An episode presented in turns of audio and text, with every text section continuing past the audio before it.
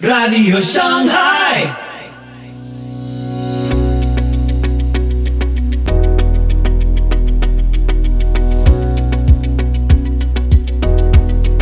Muy buenos días, muy buenas tardes, muy buenas noches y muy bienvenidos a Radio Shanghai. Soy Pipo Biglione y este es el episodio 267 de la sexta temporada. Hoy, el bautismo como guerra espiritual con Michael Heiser.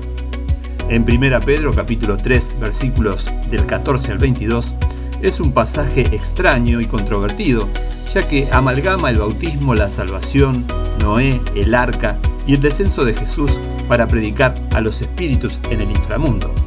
La clave para entender el pasaje es reconocer que Pedro adopta la cosmovisión de la literatura judía no canónica como primera Enoch y parece una analogía entre los eventos de Génesis capítulos 6 al 8, la salvación y el bautismo.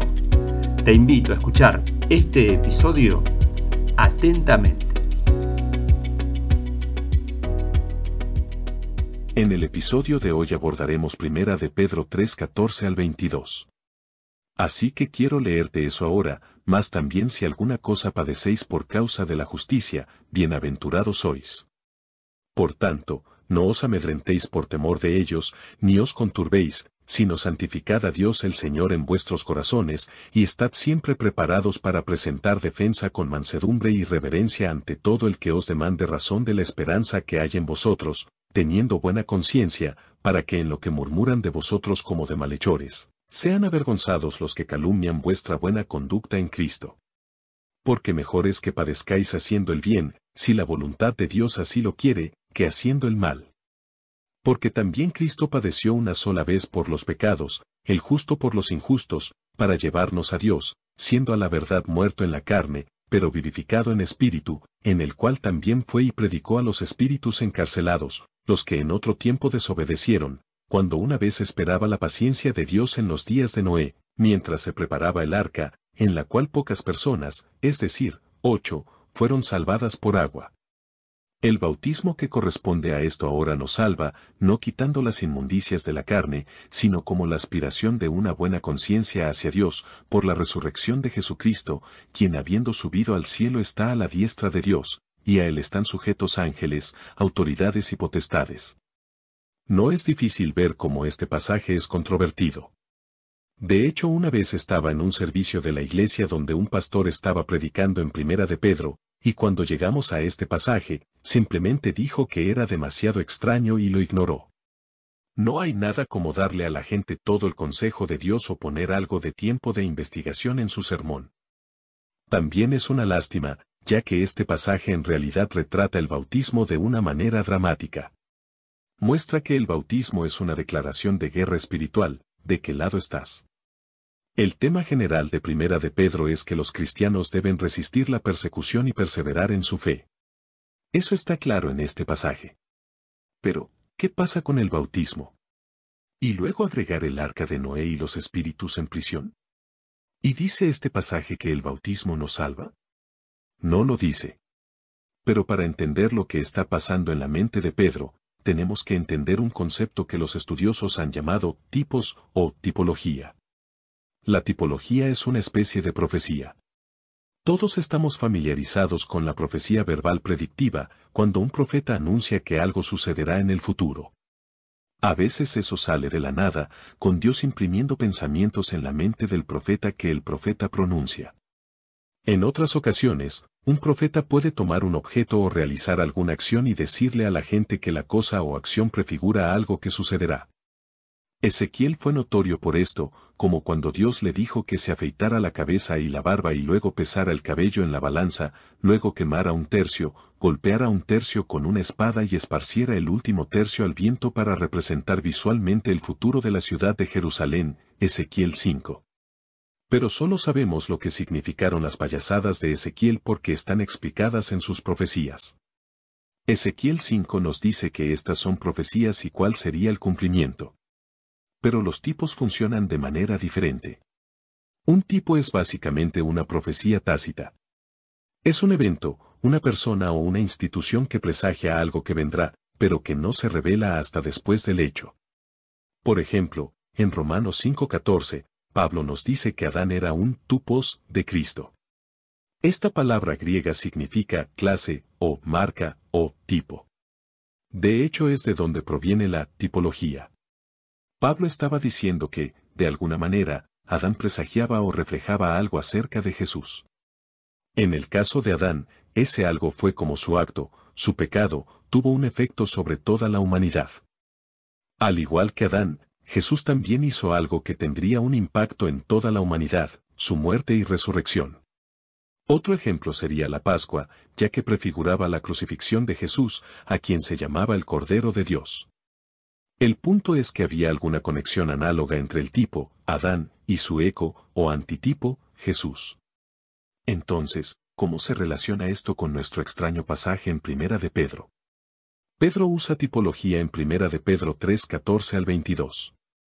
Específicamente, asume que el gran diluvio en Génesis 6 a 8 y el evento de los hijos de Dios en Génesis 6 1 al 4 tipifican o presagian el Evangelio y la resurrección de alguna manera. Para Pedro, estos eventos se conmemoraban de alguna manera durante el bautismo. Eso necesita un poco de desembalaje. Hay algunas conexiones estrechas entre Génesis 6 1 al 4 y la epístola de segunda de Pedro y Judas. Pedro y Judas estaban muy familiarizados con la tradición judía sobre Génesis 6, que se encuentra en libros como Primera de Enoch, y la creían. Primera de Enoch 6 al 15 describe como los hijos de Dios, también llamados vigilantes, en ese libro, que cometieron la ofensa de Génesis 6, 1 al 4 fueron encarcelados bajo tierra, en el inframundo, por lo que habían hecho. Los vigilantes apelaron su sentencia y le pidieron a Enoch, en el libro de Primera de Enoch, el profeta bíblico que nunca murió, según Génesis 5, para interceder por ellos. Ahora, Primera de Enoch 6.4 lo expresa de esta manera, ellos, los vigilantes, pidieron que yo, Enoch es el orador, escribiera un memorando de petición para ellos, para que pudieran tener perdón, y que escribiera el memorando de petición para ellos en la presencia del Señor del cielo. Ahora Dios envió su respuesta, también por medio de Enoch, quien fue a los espíritus encarcelados y les anunció que su apelación había sido denegada. Eso se describe en Primera de Enoch 13.1 al 3 y el capítulo 14.4 y 5. Aquí hay algunos extractos. El versículo 1 del capítulo 13 dice, con Dios como orador y Enoch, ve y dile a Sacel, no tendrás paz. Una gran sentencia ha salido contra ti para atarte. No tendrás alivio ni petición a causa de las obras injustas que has revelado, a causa de todas las obras impías y la injusticia y el pecado que has revelado a los hombres. Y entonces yo, Enoch, fui y hablé con todos ellos, los espíritus en prisión, juntos, y todos tenían miedo, y el temblor y el miedo se apoderaron de ellos. Ahora primera de Enoch continúa describiendo la pena de prisión como, hasta el final de los días, lenguaje que se refiere a los últimos tiempos. Segunda de Pedro 2.4 y Judas 6 hacen referencia específica al episodio de Génesis 6.1 al 4 y el encarcelamiento de estos seres divinos caídos en el inframundo. El incidente también estaba en la mente de Pedro cuando escribió su primera epístola en nuestro extraño pasaje. Pedro vio una analogía teológica entre los eventos de Génesis 6 y los eventos de la intercesión de Enoch desde primera de Enoch y sus consecuencias con el Evangelio y la resurrección. En otras palabras, consideró que estos eventos eran tipos o prefiguraciones o precursores de los eventos e ideas del Nuevo Testamento. Entonces lo que tenemos es que así como Jesús fue el segundo Adán para Pablo, Jesús es el segundo Enoch para Pedro. Enoch descendió a los ángeles caídos encarcelados para anunciar su destino. Primera de Pedro 3:14 al 22 tiene a Jesús descendiendo a estos mismos espíritus en prisión, los ángeles caídos, para decirles que todavía estaban derrotados, a pesar de su crucifixión. El plan de salvación de Dios y el gobierno del reino todavía estaban intactos. De hecho fue justo a tiempo. La crucifixión en realidad significó la victoria sobre toda fuerza demoníaca opuesta a Dios. La guerra espiritual fue ganada en la crucifixión, y siguiendo la tipología enoquiana aquí nos muestra que así como Enoch proclamó el fin de los vigilantes, Jesús repite el acto, anunciando que su muerte certificaba la victoria sobre el reino de la muerte y todas aquellas fuerzas espirituales consignadas al mundo oscuro. La declaración de victoria de Primera de Pedro 3:14 al 22 termina con Jesús resucitado de entre los muertos y sentado a la diestra de Dios sobre todos los ángeles, autoridades y potestades. Entonces, ¿cómo se relaciona esto con el bautismo? ¿Cómo se relaciona el bautismo con la lógica del pasaje? Aquí está la porción relevante una vez más, comenzando con el versículo 18, porque también Cristo padeció una sola vez por los pecados, el justo por los injustos, para llevarnos a Dios, siendo a la verdad muerto en la carne, pero vivificado en espíritu, en el cual también fue y predicó a los espíritus encarcelados, los que en otro tiempo desobedecieron, cuando una vez esperaba la paciencia de Dios en los días de Noé, mientras se preparaba el arca, en la cual pocas personas, es decir, ocho, fueron salvadas por agua. Y ahora el antitipo, es decir, el bautismo, el bautismo que corresponde a esto ahora nos salva, no quitando las inmundicias de la carne, sino como la aspiración de una buena conciencia hacia Dios, por la resurrección de Jesucristo, quien habiendo subido al cielo está a la diestra de Dios, y a él están sujetos ángeles, autoridades y potestades. Ahora, dos palabras en el versículo 21 necesitan consideración.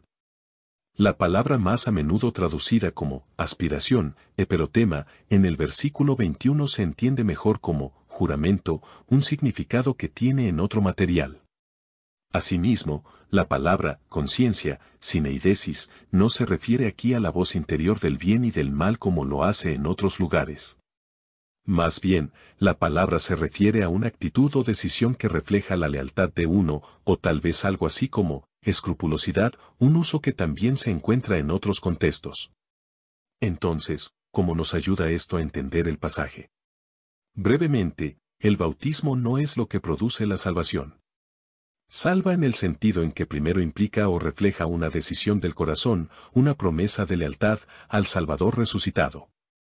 En efecto, el bautismo en la teología del Nuevo Testamento es un juramento de lealtad, una declaración pública de quien está del lado del Señor en la guerra cósmica entre el bien y el mal.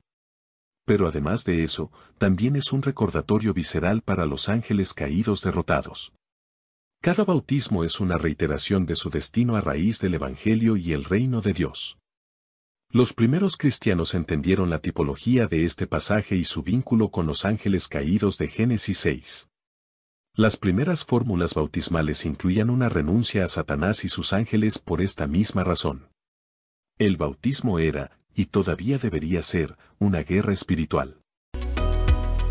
Y así llegamos al final del programa de hoy. Recordá que podés seguirnos en Facebook e Instagram, déjanos tus comentarios y si te gusta, compartilo. Los invitamos, Dios mediante, a escuchar nuestro próximo episodio y que Dios los bendiga.